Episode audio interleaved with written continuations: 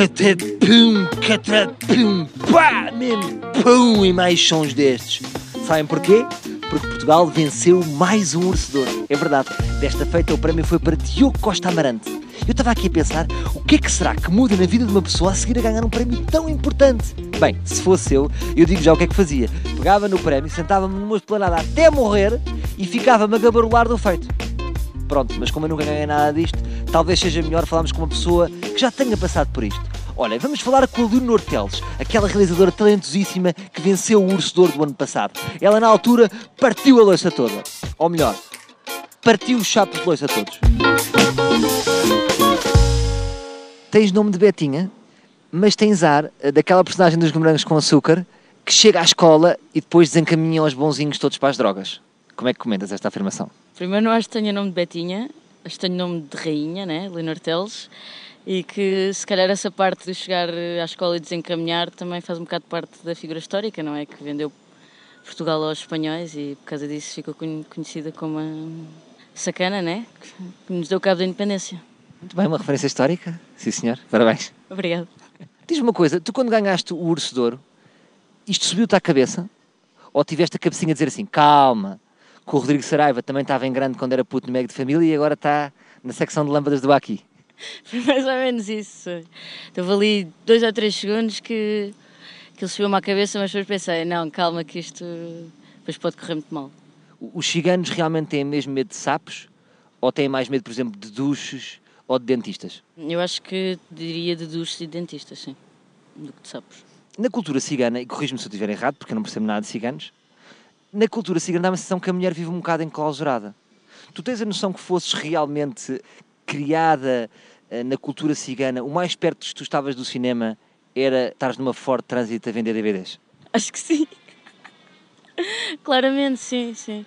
Nem sei se seria DVDs, acho que já nem isso eles vendem. Seria assim quase umas espécies de hum, telemóveis falsos, mas que com acesso ao Netflix ou assim. Cigano 2.0 já. Já, já assim uma evolução. Depois do teu filme, a venda de sapos em louça disparou. Sim, acho que sim. Segundo o JN, foi isso que, que, que aconteceu. Mas como é que isto é possível? Não sei, só em Portugal, diria eu. Só em Portugal é que as coisas acontecem exatamente na, da forma oposta de, daquela que nós esperávamos. Eu agora sempre que vejo um sapo, eu parto um sapo. Até outro dia correu mal porque estavam daqueles sapos mesmo da sapo, um sapo mascote, bati-lhe, foi uma cena de pancadaria. Coitado, mas Caso eu, teu filho. eu não tinha companhia. Pois foi, pois foi, foi uma estupidez porque ele não era de louça.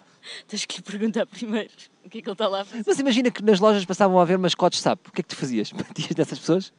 Não sei, primeiro ia lá perguntar se as mascotes estão lá com esse, com esse propósito. Depois a seguir eh, resolvia fazer alguma coisa ou não. Tu és muito decidida. Uh... Isso é uma coisa má? Não, não, é, é uma coisa boa, é uma coisa boa. Tô, tô...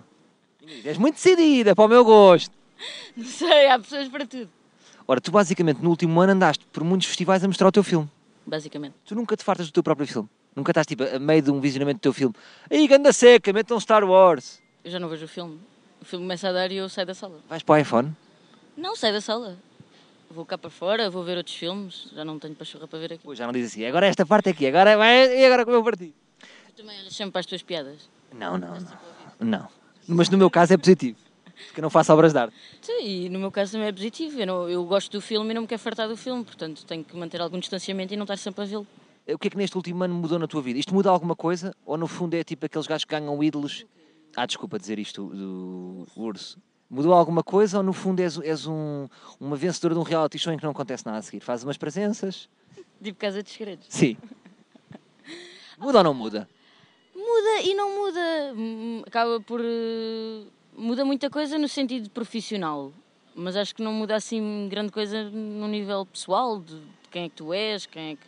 Se não deixares que isso te suba à cabeça, se mantiveste a mesma pessoa e continuares com os teus objetivos e continuares a trabalhar para, na, naquilo que queres fazer e nos temas que queres fazer e explorar e, e, e assim, não, não muda nada. Acho que abre-te tem uma coisa muito boa que é abre-te caminho para, para fazer os teus projetos de uma forma se calhar mais, mais fácil, de arranjar financiamento. E... Nós só podemos ver se a nossa vida muda ou não perante este exame que eu te vou dar. Tu já foste a um restaurante e disseste, ah, está cheio, ah, peraí, que é Leonor Teles, afinal tenho aqui dois lugares. Já te aconteceu isto? Não me aconteceu bem isso.